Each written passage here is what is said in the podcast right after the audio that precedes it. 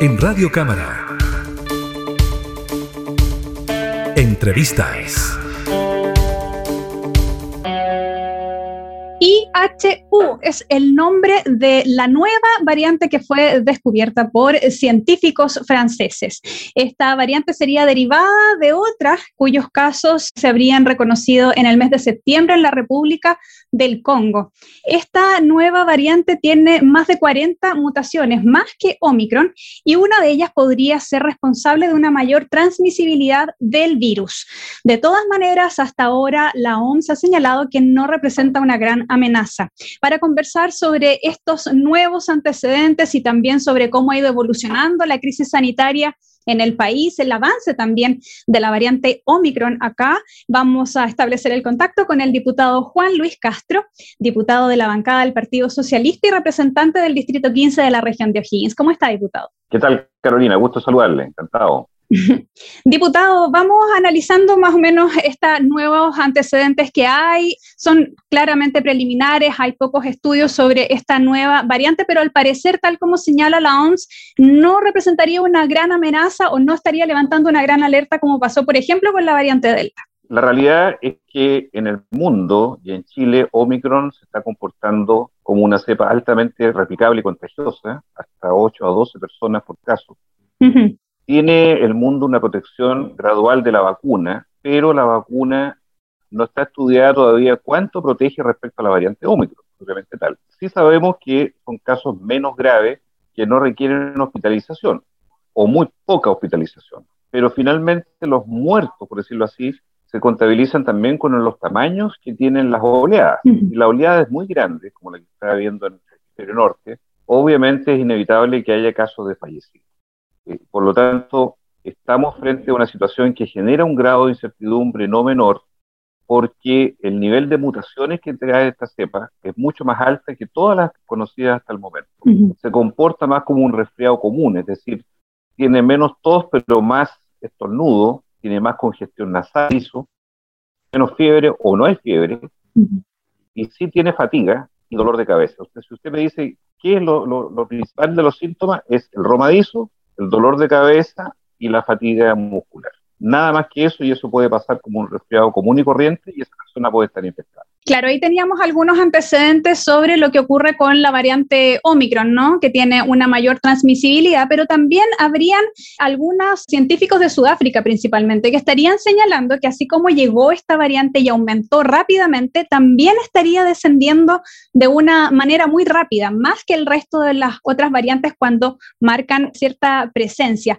¿Usted cree, por ejemplo, que en ese escenario, considerando esas evaluaciones preliminares, por supuesto, que se están haciendo en este país. En Chile podría ser un escenario favorable considerando que hay una mayor tasa de vacunación que lo que ocurre en los países, por ejemplo, de África. Sí, sí, perfectamente podría ocurrir algo benigno, digámoslo así, que es que las olas que vengan de Omicron, que pueden ser de hasta 9.000 casos, incluso, como se ha dicho por el propio ministro de Salud, puedan ser de caída más brusca, o sea, una especie de montaña usa, por decirlo así, que sube el virus, llega un pico y cae rápidamente.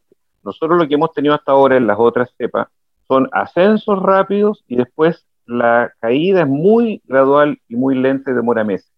Podría haber una, una variación en eso, pero la preocupación que yo tengo es que viniendo el verano, donde hay mucha más actividad social, luego viene en marzo la entrada a clases, ojo con eso, porque el factor de los niños y niños no vacunados va a pesar eso en marzo, mm. es un factor. Y eh, inmediatamente entra el otoño. La última oleada grande que tuvimos nosotros partió justamente en marzo y fue una gran ola larga hasta junio. Entonces, eh, debiéramos tener un nivel de preocupación fuerte para que Omicron no azote ni cobre más vidas y no cobre tampoco tantos casos como los que se prevé que pudieran ocurrir. Si miramos Europa, estamos con promedios de un millón diario de casos nuevos, en el hemisferio norte en general. Son cifras muy abultadas.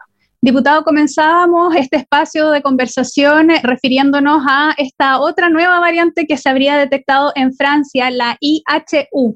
En este mismo escenario que usted señala de que eh, comienza la temporada estival, hay muchas personas que ya tienen una fatiga de estar tanto tiempo encerradas y quieren viajar y además se han abierto también las posibilidades para poder realizarlo. ¿Usted cree que deberíamos haber aprendido un poquito con respecto a lo que pasó con las variantes anteriores que llegaron tan rápidamente, sobre todo Omicron, que llegó tan rápidamente al país para prever la entrada de esta nueva variante? Exacto. Yo creo que el gran error que hemos cometido es que no todos los pasos fronterizos, sino que el aeropuerto internacional de Pudahuel es la gran puerta de entrada al virus. Usted puede tener 40 pasos fronterizos donde entran, sumados todo ello, entran mil personas al día, y usted tiene el aeropuerto de Pudahuel donde entran casi 10.000 al día, solo por ahí. Entonces, usted puede tener todas las barreras suprimidas, pero si tiene el aeropuerto internacional, es como tuviera un, si tuviera un gran forado permanentemente libre y abierto. No digo que no se haga nada, se están haciendo controles de PCR y todo lo demás, pero no hay una restricción taxativa, vale decir, no hay países. Si yo estuviera hoy día a cargo, diría, mire, todos los que vengan del hemisferio norte, todos los viajes a Estados Unidos y Europa, redoblo mm. claramente el nivel de fiscalización o restringo el tipo de viajes. O sea, si son por derechos humanos, problemas humanitarios específicos, si son por razones médicas, de enfermedad grave, de una condición familiar, qué sé yo, que tiene una condición así, que sea por una razón impostergable, una razón de Estado, ¿ah? eh, cuando esté muy bien calificado. Bien, pero todo lo que es turismo, porque hay desplazamiento de turismo, en el caso nuestro, hemisferio sur, yo lo dejaría al margen de la posibilidad del traslado a Europa o desde Europa a Chile, ¿verdad? En condiciones como las que estamos viviendo hoy día en ese lado del, planeta, porque las cosas están muy enredadas. Usted mira Israel, Israel que es un país mejor que Chile, de los pocos que están arriba en vacunación, en todo, Israel está en, en una hecatombe. Después de toda la protección de vacunas que ha hecho, hoy día ha tenido que empezar a tomar medidas de cero de nuevo, porque se le está escapando el control de Omicron en su país. Eso es grave. Y eso es un ejemplo que no debiera hacernos tropezar con esa piedra nosotros. Sí.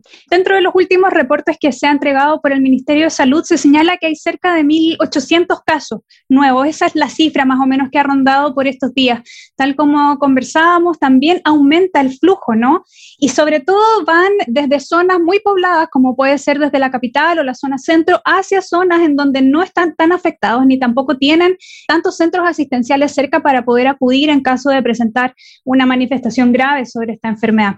En ese escenario, diputado, ¿cómo evalúa usted estas posibilidades que existen de viaje dentro del país, de traslado? Pensando, por ejemplo, en los viajes en bus. Las personas pueden subir con su pase de movilidad, pero finalmente son largas horas que pasan en esos espacios reducidos, con el aire también concentrado. ¿Cómo lo evalúa usted? Quizás debería aumentarse, em, no sé, la fiscalización o incorporarse la necesidad de un PCR antes de viajar. Mire, yo creo que como están saliendo pruebas nuevas como la de antígeno, que es rápida, de 15 minutos, mm. eso debería ser parte de la habitualidad en los viajes interurbanos por vía terrestre, porque son viajes de muchas horas. Mm. Usted me dice un viaje en un avión, claro, si usted va a Punta Arena, pueden ser dos horas como, como máximo, dos horas y media.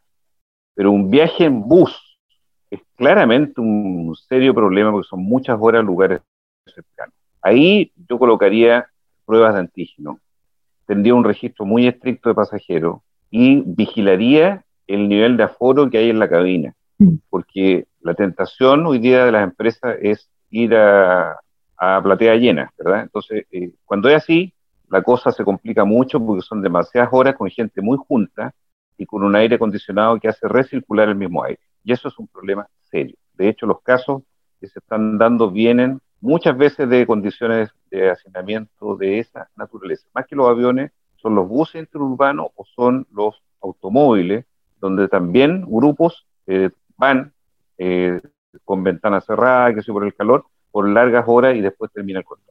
Claro, y además con todas las dificultades de trazabilidad, ¿no? Gran cantidad de personas que finalmente van a diferentes lugares y ahí aumenta. Diputado, usted también señalaba un punto que es súper importante y que tiene que ver con los procesos de vacunación de niños, niñas y también de los menores de 5 años. Ellos están en este proceso de inoculación de la primera dosis. ¿Cómo usted evalúa eso? También en el retorno a clases, en marzo muchos colegios ya están evaluando las posibilidades de retomar las jornadas habituales y para ello requieren que cierto porcentaje de las y los estudiantes tengan la vacuna, porque si no se ven obligados a reducir los aforos. ¿Cómo evalúa usted también, medio fome hablar en esta época del retorno al colegio, pero, pero también para irse preparando y para que las familias vayan preparándose? Lo ideal es que el retorno sea presencial, no cabe duda. Han sido dos pesados años para los menores en esta condición, pero también tiene que ser muy seguro. Y en ese sentido, yo creo que hay que intensificar el proceso de vacunación de los menores. Eh, hasta ahora han dado bien, ¿eh? debo decirlo. Han dado bien porque las mamás han tenido conciencia sanitaria y están llevando a los niños y eso se está produciendo. Pero hay que hacer una evaluación, yo creo que a mitad de febrero, de cómo esté la ola Omicron, la que debiera llegar a Chile en las próximas dos semanas con más fuerza. ¿Cómo va a estar de aquí a mitad de febrero? Me refiero a los 15 días antes de entrar a clase, y ahí tomar decisiones eh, por el Ministerio de Educación, que debería ser el nuevo Ministerio de Educación en conjunto con el actual, ¿verdad? Porque son, se superponen los gobiernos, y por los municipios, y por los municipios, que, son, mucho tienen que decir respecto a las aulas de clase. Eh, pero creo que el enfoque debiera ser a presencialidad, eh, con una amplia cobertura ya muy mayoritaria sobre el 80-90% en los menores hasta por lo menos los 5 años de edad, ¿verdad? Que es la edad promedio de inicio de la actividad escolar. Y además hasta ahora ha demostrado eh, resultados bastante favorables, ¿no? Los procesos de inoculación, los niños han podido responder también bastante bien. Diputado, y en estos últimos minutitos que nos quedan para sostener esta conversación, quería consultarle también sobre su opinión con respecto a este retorno que tendría la ex subsecretaria Daza a participar también, pero en una calidad distinta, ¿no? Existe también una valoración, porque dentro de todo ella ha sido quien ha estado presente durante este tiempo de manejo de la crisis sanitaria y una expertise ahí que puede apoyar justamente este nuevo proceso con esta nueva variante. ¿Cómo lo considera usted además para gestionar ¿no? el traspaso al nuevo gobierno de las políticas que se han ido implementando y que en general, sobre todo la política de vacunación, ha tenido una buena valoración ciudadana? Yo creo que el presidente se anduvo obsesionando con la doctora Daza. Unos sabe que tiene buena evaluación pública, pero ya la sacaron a la campaña de José Antonio Cas, no le fue muy bien a Cas ni tampoco a ella ahí. Quieren volverla a casa, ¿verdad?, a través de otro puesto. Es como que le andan buscando la acomodo a la subsecretaria. Yo no sé por qué ella da lugar a esto, porque ella es una mujer muy digna y muy profesional. Mm. Y si le quedan dos meses y algo más al gobierno, escucha, yo creo que el capital de la doctora Daza no debiera estar a la ocurrencia de lo que la quieran poner a último minuto, porque el mundo de ella el de la salud y ojalá sirva en otra institución más adelante.